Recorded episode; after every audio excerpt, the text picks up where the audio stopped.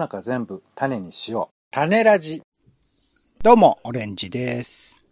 え僕はお袋と LINE をしていますが、やっぱグループ LINE よりね、直接送ってくるメッセージが多いんですよね。なんでですかね。家族のね、グループ LINE もあるんですけどね。えポンです。世の中全部種にしよう、種ラジ。よろしくお願いします。よろしくお願いいたします。えー、オレンジさんは、おばあちゃん家に行ったこととかあります？おばあちゃんちって言い方するんですね。まあ、おじいちゃんちであり、おばあちゃんちでありは行ったことあります。はい。この話昔したことあるよね。おばあちゃんちって呼ぶ考え方とか流派と、あと、まあ、実家の実家？なんて言うんだろうね。おじいちゃんちって言い方と、あとほら、なんかその地域の名前で呼ぶひうちもあるよね、きっとね。ああ、僕もそっちが多い。島原のうちみたいな、なんかそういう。あ、島原ですね。はい、熊本県。はいはいはい。おいおい。うん、いろいろな言い方すると思います。はい。い、え田舎とかね。実家とかね、言う人もいるでしょうし。はいオレンジさんは、じゃあおじいちゃんちって言ってたんだ。まあ、その地域の名前だったりするかな。うん。その土地の名前で、なんとかの家とか、うん、そんな感じだと思いますね。行ったその先にさ、うん。あの、おばあちゃんの部屋とかあった？あったと、あ、あー、お、あの、お二人、おじいちゃんおばあちゃん、二人でいる部屋と、あと今と、みたいな、あ感じなので、一人だけの部屋ってなかったんじゃないかな。まあなんかちょっとその、あの、衣装部屋みたいなところはありましたけど。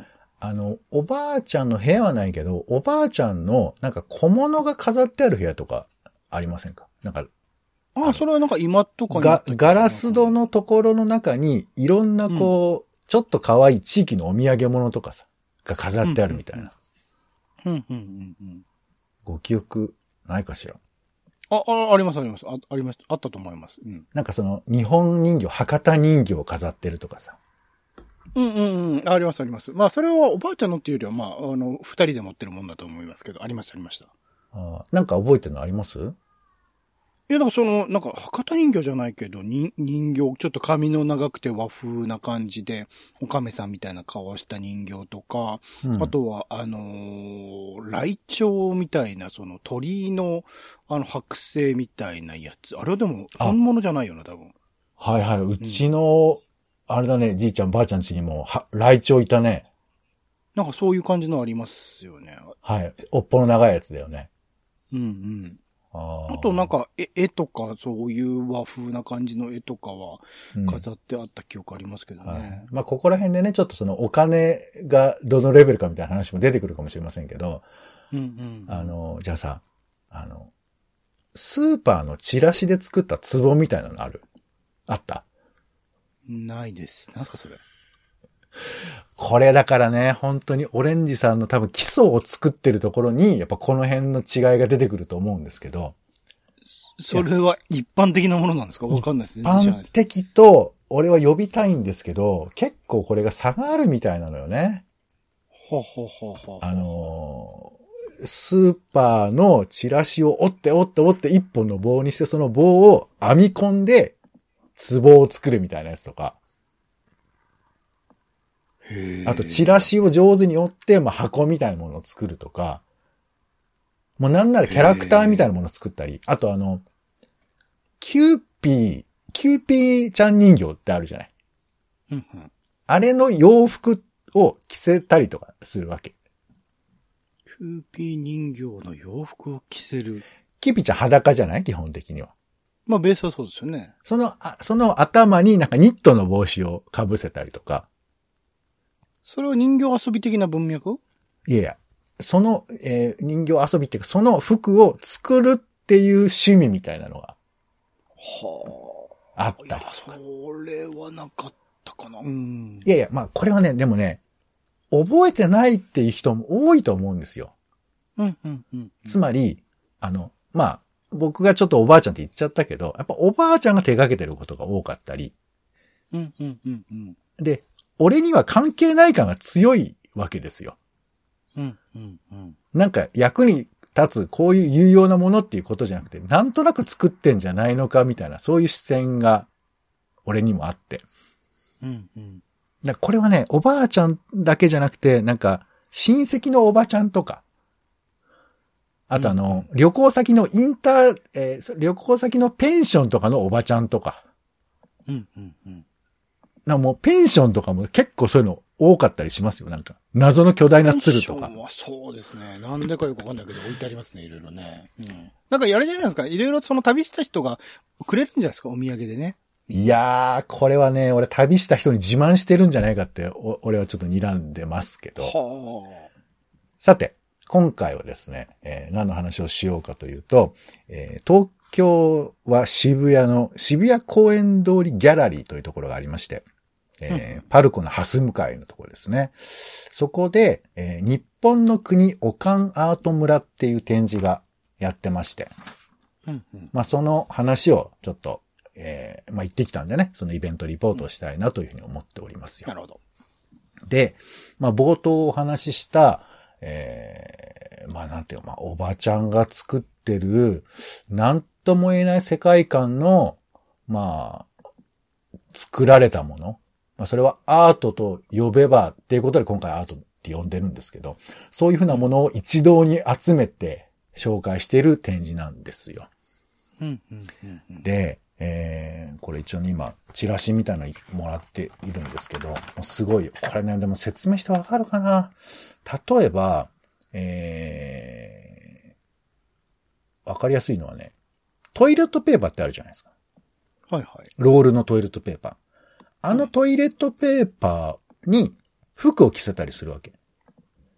はい だから何、えっ、と、じゃあもうちょっと簡単に言うあの、ボックスティッシュあるじゃん。はいはいはい。ボックスティッシュを裸で置くのは恥ずかしいじゃん。恥ずかしいっていうか、まあ、そういうケースとか普通に、なんていうの？そ、なんかね、外で壊れたりしたら嫌だからっていうのもあって、いろいろ、まあ、かけたりしますね。確かにね。カバーはね。いやね、可愛くないってこと。基本的には。わかります？マジっすか？そうだ。だから、えー、ボックスティッシュ用のカバーを作ったりとか。うん、うん。で、今のロール、えーのティッシュペーパーは、えー、ロールに、ロロールを包むような、なんか布みたいなものを作って、まあ編み物とかもあったりするんですけど。で、ここに今書いてあるのは、そのロールに編み物みたいなのでキャラクターがついてて、うんお、お目目とかお手手にお足もついてるんですけど、で、頭からそのロールのペーパーが取り出せるようになってたりするやつがありますよ。すげえな。名前はロールちゃん人形って書いてますけど、便名前つ宜上つけるんですか？いや、わかんない。誰がつけたのかわかんないですけどね。本人つけるのか。そうそう、まあ、名前ついてないパターンも多いんですけど、あと本当いわゆる毛糸みたいなものを使って、なんか犬みたいなものを作ったりとか。あとあのーえーなんか、スーパーとか百貨店でもらう、なんか、ちょっと長いロープみたいな、平たいロープみたいなものを、上手に組み合わせて犬を作ったりとか。で、それこそチラシみたいなもので人形、例えばその、えー、うさぎみたいなものを作ったりとか。うんうん。あと先ほど言っていた、えー、キューピーちゃんですね。キューピーちゃんに、これはね、おそらくね、のし袋の、あの、手前についてるあの、なんか、なんか、えー、なんつうのあれ。紐で、金と銀で作られた、なんか、立派に見えるやつあるじゃないですか。あれなんつうんだっけはいはのい。し？締める、なんとか、うん。そうしかな、ううんあれを背中にくっつけて、で、あとキューピーちゃんにカツラも今ついてますね、これね。っていう。これはね、キューピーちゃんの服って書いてますけども。まあ、みたいなものとか、まあ、そういう、いわゆる、んなん、なん、何それっていう やつを、えー、結構な量を展示してありますよ。この、まあ、公園通りギャラリー行かれたことない方も多いかと思いますけど、まあ、大体会場があの、手前のところと奥のところと2箇所、あと奥まで両方、えー、2つ分かれてるんで 2, 2箇所ぐらいあるんですけど、三全部で3箇所ぐらい。まあ、ここを覆い尽くすような形で、今言ったものが展示されていて、で、ちょいちょい、どっかで見かけたようなキャラクターもいるんですよ。あれドラドラ、ドラ、ドラなんとかかなみたいなのとか、あれピカなんとかかなみたいな、なんかそういうものとかも、あん、あんなんとかかなみたいなものもちょいちょい出てくるんですけど、まあ、販売してないですもんね。家にあるっていうわけですからね。そう。基本的にハンドメイドなんですが、うんうん。こういう風なものを、えー展示しているというものなんですね。で、あのーまあ、ここのギャラリー自体が、あの、ダイバーシティ理解促進、えー包容力のある共生社会実現みたいなことは、まあ一応テーマに掲げているんですけど、うんうん。まあ、つまりさ、このオカンアートと、まあ、くくられているものは、アートのどこにも属してないっちゃ属してないじゃん。まあ、うーん、難しいですね。アートって、それこそ、自分自身のためね、自分自身の生活を営む、もしくは精神の安寧を保つために作ってきた作品が結果として評価されるみたいなこともあるので、アートっていうものの定義の難しさはありますけどね。まあ、いわゆる、あの、外向きに、あの、じゃあアート作品入れましたっつって、あの、広告の、えーやつで作った壺がわーっと並んでたら、ちょっと、仰天するじゃん。そうね。まあ本当に今いろんなアートが増えてるからあれですけど、そうですね。でもそうはそうかもしれない。そう。ただ、これが、この展示って初めてわかりますけど、大量にね、おしゃれな形とか、いい感じでディスプレイされることによって、この無限の謎が連なっていくことが、まあ、うんアートっていう言葉にするのもちょっともったいないんだけど、なんか、なんつうのかな。おも、おも、うんなんつうのかな。なんか、万劇を覗き込んでるみたいな感じっつうの。一体これは何なんだっていう、もうびっくりだけがどんどんやってくるっていうか。うん、うん、うんうん。あの、よくね、アウトサイダーアートなんて言い方をして、まあその、えー、ちょっと、何、え集中して物事に根詰めて同じことを繰り返して物を作るとか、なんかそういう人もいたりするじゃん。えーと、まあ、受刑者の方のね、アート作品展示とかね、ありますよね。そうそう。なんだっけな。えっ、と、アイスの棒みたいなものを、あ、り割り箸か。割り箸を、えーとにかく、えー差し込むみたいなことを続けていって、そしたらその差し込んだ後が、もう、ちょっと人には説明できないぐらいものすごい独特な形になっていくみたいな、なんかそういう風な、ポポコラアート展ってね、そうそうそういうの見たりとかもしましたけどはいまあまあ、絵とかもね、そうだし、あれは貼り絵とか。精神病の方とか、まあ関係なくですよね。いろいろな切り口のアート作品を展示したもんでしたよね。そうそう。なんかね、その辺説明とても難しいんですけど、なんかまあいろんなものがアートになっているという言い方もできるし、むしろその感動するこっちのところにアートがあるのかななんてことすらも思うんですけど、このオカンアートっていうのは、その辺の自意識みたいなものとかも結構解きほぐさなくちゃいけないっていうか、つまり、お袋がこれ作ってたら、何やってんのって絶対言うと思うわけ。まあ、お俺がその狭いは人だからかもしれませんけど。だけど、これがなんていうかその、一つのリズムを見せてくれたときに、あれ？これな、な、一体どういうことなのっていうふうに、あまりのその理由がわからないことが、なんかこう、驚きになっていくっていうか、びっくりになっていくみたいな。で、多分、あの、今回やらやられてるのが、あの、鈴木京一さん。あの、はい編集者さんね。はい。編集者、写真家作家さんとあと、下町レトロに首ったけの会っていう、まあ、この二組がキュレーターとして立っていらっしゃるんですけど、この、まあ、並べ方というよりかは、あの、まっすぐに見たってことなんでしょうね。こういう風なものたちを。で、いろんな取材をして、どういう風に作っているんですかみたいなこととか。で、でも聞いていくと結構いろいろあるのよ。その伝道師みたいな人がいて。うんうんうんそのオカンアートと言われ、呼んでいるものを作っている人がいて、で、その人を、に習う人たちがいるのよ。うんうんうんあら、すごいじゃないの、鈴木さんって言って。じゃあ鈴木さんちょっと皆さんで習いましょうみたいな感じで集まって作るみたいな。うんうんうんうんで、その印象に残ってることとして言うと、なんかみんなで集まって、で、つまりコミュニティがそこにあって、で、そのコミュニティのエネルギーの噴出先とも言えるし、ある意味手遊びみたいなもので、集まる理由口実うんみたいな風にも捉えられるような感じで、うんで、その作品たちがね、あの、例えば、えー、手部、軍手アートみたいなのもあるわけ。軍手を使ったキャラクター作りみたいなものとか。で、それを、えーみんなでやってるんだけど、どのペースでやってるんですかって話を聞いたら、田舎の方だともうね、ほぼ毎日会ってたりするんだって。うーん。つまり、ものづくりという風な世界と、みんなでこう、暮らす、えコミュニティを作るみたいなことが同時にそこでは生まれてて、で、さらにその教えるっていう風なことが機能として入り込んでるから、だんだんみんながこう、なんか技術的にこう向上していったりとかして。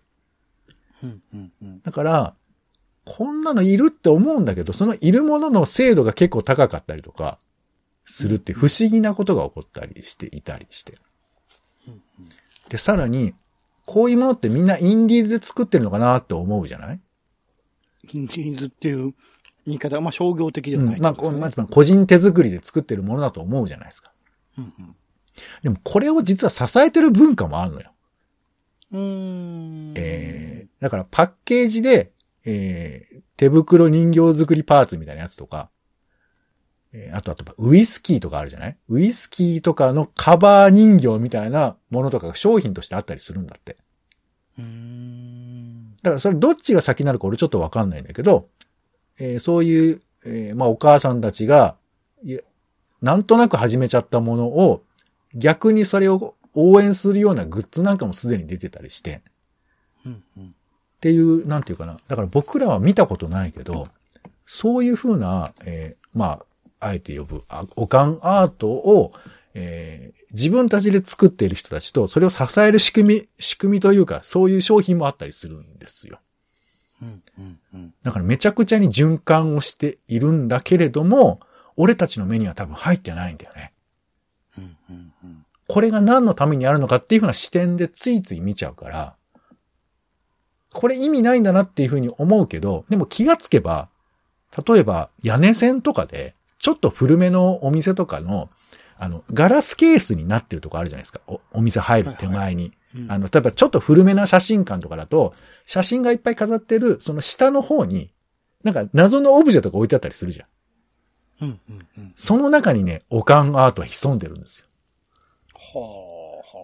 つまり、オカンアートっつうのは、俺らが見ようと思ってないけど、ものすごく路面にいるの。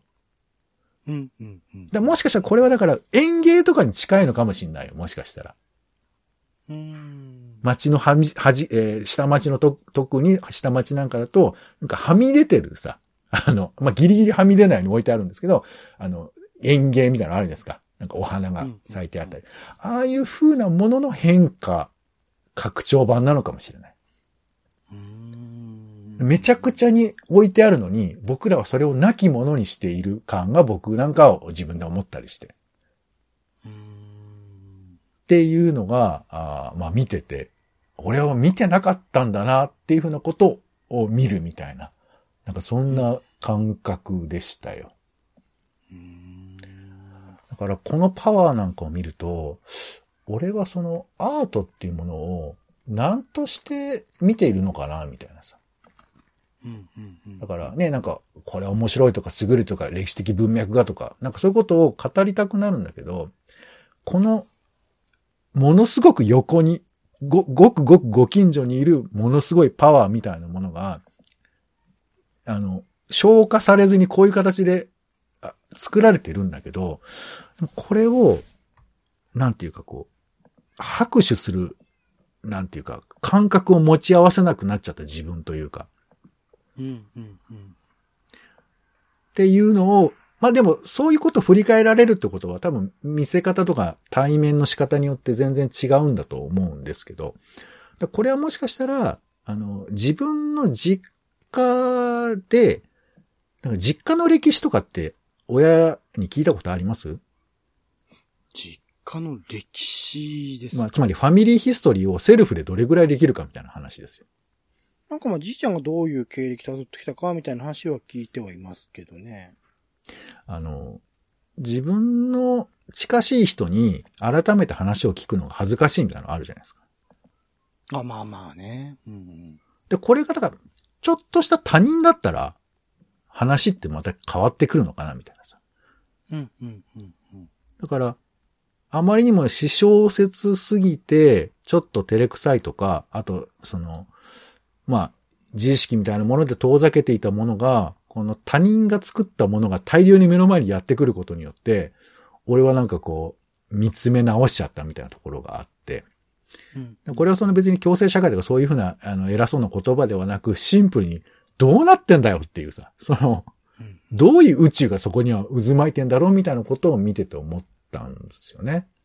うん、うん、うん、うん。で、あの、ここにはプラス、実は、あの、いわゆるその、普通の人、まあ、うん、まあ、これも普通なんですけど、なんかその、鈴木さんが、えー注目する、オカンアートに近い、限りなく近くだけど独自の表現をしている人たちっていうのも紹介されてて、うんね、お三方いらっしゃるんですけど、この中に、えー、荻野由紀子さんっていう方がいて、これね、早稲田松竹の館内清掃をずっとやってた方なんですよ。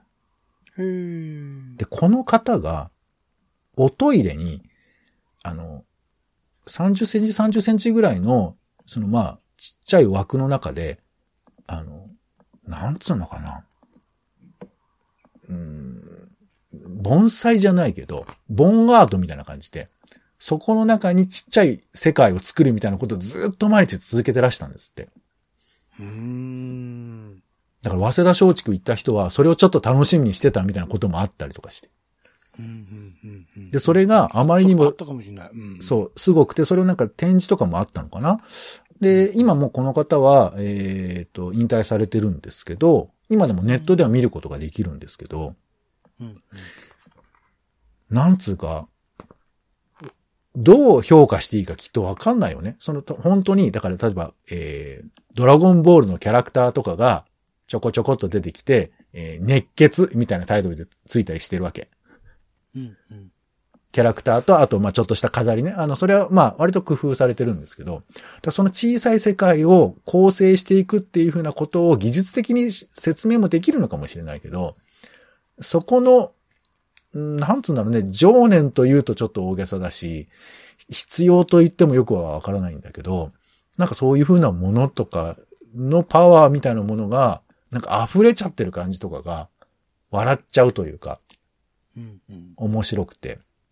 で、他にも、えー、なんかいろんなチラシなんかを使って、バッグを作っていらっしゃる方とかも紹介されてるんですけど、まあ、このバッグの精度がめちゃくちゃすごくて、コラージュみたいなものとかもあるんですけど、だから、やっぱまあこういう風に伸びきっちゃうとこういう作品化も存在するんだなとは思うんですけど、でもこっちでやっぱも言葉を持ち合わせたなっていう感じが自分の方にすごく伝わってきて、うんなんで皆さんもこれご覧になった時にね、どういう風な感覚なのかなっていうか、既存の誰かがお墨付きでこれいいですねって言われてるものを見ていいということじゃなくて、自分がこれを見てどう思うのかっていうようなことの確認というか、うん、うん。別にこれ、だから、あの、評価した方がいいって話じゃなくて、私は何を思うんだろうかっていうふうなことを、なんか楽しめる展示なのかなというふうにちょっと思ったりもしました。うん、うん、うん。うん。なんか、どうですか？その自分がこの展示会行こうとかっていうふうな選ぶ基準っていうのは、うん。オレンジさん的にはなんかありますか？ん？いや、つまり、これいいものだとは俺別に言えないっていうかさ、うん、うん。で、文脈がどうとかさ、なんか美術界の何がどうとかっていうことも言えないんですよ。うん、うん。っていうものに行くかなっていう話。うーん。だからまあ、強いて言えば鈴木京一さんがみたいなことを言えば、なんかそれっぽく聞こえるのかもしれないんだけど、うん、うん、うん。まあでもまあ俺は面白かったね。面白かったんだけど、つまりこういう風なものってすごく面白いけど、なんていうか、わかりやすい肩書きみたいなものとか、何らかしらの紹介文っていうのを、あえて受け付けないとも言えるような存在だったりするから、で、またね、うん無駄に持ち上げるのもしょうもないなと思うんですけど、この感じが、いやだから、これ、もうこれがアートなんじゃないかみたいなことすらも思うっていうかさ。うん、そうっすね。だかまあ、僕なりのそのアート感としては、そのアート作品を見たときに、その人の視点というか、今まで見えてたものとは違う景色を見せてくれるものだったりとか、あとは思い至ってなかった問題への、お何、投げかけをしてくれたりだとか、やっぱ自分自身が今まで見てたもの、感じてたものを変えてくれるっていう切り口があるものだと、アートは捉えてはいるので、うんうんうん。そう考えたときにこういった作品がそうなる可能性もあれば、うん。普通にそのトイレとかに置かれているものに対しては、ああ、こういうもんだね、としか思わないものもあればっていうところで言うと、なんか、うん、切り口なんでしょうね。やっぱ単体のその、ものだけ置かれていても、なかなかそこから感じ取ることは難しいけど、うんうんその説明、鈴木さんなりなんなりの説明とかがあったら、そう見えてくるかもしれないっていうところで言うと、やっぱこういう風に展示形式にして、するからこそなんだろうな、という感じではありますが、そこが、なんだろう、他人が勝手に考えた後から付けの文脈だとしたら、それはひどいなと思っちゃいますね。それはだから本人がどういう意思でそれを作り出したのかっていうことが重視されるべきだなとは思っています。そこなのよね。本人の意思があるかね、これに。いやいや、いや、あるんだけど、いや、あるんだけど、その、いわゆるアートですっていうふうに語ってるわけじゃないじゃない？アートですって言ってなくてもいいから、なんかその人なりのその作ってる時の視点みたいなものが、どういう風なところに置かれてるのかっていう、それをだから他人が後付けで、これはこう解釈できますよねっていう風なものだけで展示するのは、うん。ちょっとどうなのかしらとは思いますけど。だからそれに対してだからタイトル付けがされてるかとかっていうところになってくるんだけど、それは。なるほどね。まあ、一方で、本人が全く意図しない、ただ振り返るとその足跡が、えー興味深く見えてた、みたいなこともあるとは思うんですよ。本本人、まあ、本人が主体的にそれに、えー意思をも持ったものが考えられるべきものだとも言えるけど、偶然その人が生きていた後を確認した時に魅力的だということもあるわけじゃないですか。なんかそれはだから笑わせる人、笑われる人問題とかと共通していて、笑わせているものに対して、笑わす、だから芸人っていうのはそもそもにおいて前提として笑わせようとしているんだから、笑、笑っていいというか、笑うことが許容されている場だし、それが歓迎されてると言えるかもしれないけど、そういう風ではなく、単に笑われる人っているわけじゃないですか。それに対する厳しい視点っていうか、その、それに対して笑う人に対する厳しい視点っていうのは重要だと思っていて、そこにおけるやっぱ意図というか、ある程度、その、見てくれる人、それはだから、あの、アートとして見てくれじゃなくて、単純になんかこれをちょっと見て幸せになってくれればいいなとか、面白がってくれればいいなっていう意図が作り手側にあり、それを多少こう解釈によってこうも捉えるって、そのポジティブな捉え方をしてるのであれば、悪くはないけど、完全に全然関係ない切り口、その人が全くこう考えてないであろうものを後からつけていくっていうことについては、問題がある行為であるかなとは思ってるって感じですね。うーん難しいね。まあ、あの、アートっていう言葉が結構逃げ口として扱われてる嫌いもあるから、まあその辺はちょっと難しいなというふうな気もしますけど、僕もだからこの感情を、まあ、ああ、アートだねっていうふうに出せないところが、まあ面白いところだとは思ってはいるんですけどね。でもまあ、全部許可は取ってるんですもんね、作ってる人にね。い展示しますよって。まあ、そそういう話になっていっちゃうのね。あの、わかりますよ。そういう話が前提として大事だと思います。いやいやもちろんこれはだっててきてこれがアートだって言い始めたら、いや、そう、それはさすがにそんな話はしてないと思うし、もちろん、いや、ね、でもいやそうなりかねないっていうことではあるじゃないですか、これって多分。うーん、なるほどね。もう亡くなって数十年前、数百年前に亡くなってる人のものっていうものを、うんそう解釈する可能性っていうのはあって、そこのリスクは常に、あの、紙一重だとは思いますけどね。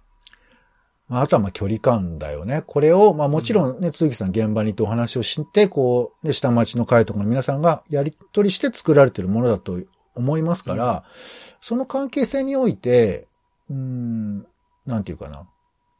まあどこまでそれを、ね、作り手側もその作家っていうカチッとした対応でやってるわけじゃないだろうから、うんその辺、無論、あの、ま、いわゆる外向きには守るべきところを守りながらも、なんだろうね。なんかその、ゆるいところも、実のところ、意味深いところもあるのかなと思いつつ、オレンジさんの指摘するような方向に線を伸ばしていけば、そういう話もまああるのか。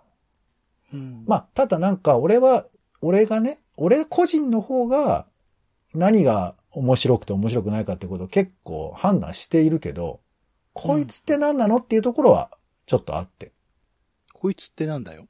自分のさ、判定してるものっていうのは、やっぱ自分が、うんあの、100%正しいと思い込んでるけど、でも、それはやっぱ何かしらに作られたものだったりするじゃないですか。